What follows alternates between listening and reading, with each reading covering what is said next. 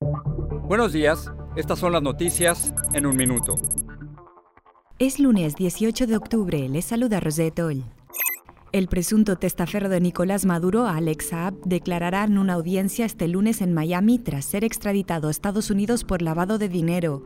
Se trata de un importante golpe al chavismo que ya ha tenido consecuencias. Caracas suspendió las negociaciones del diálogo con la oposición y encarceló a seis ejecutivos estadounidenses.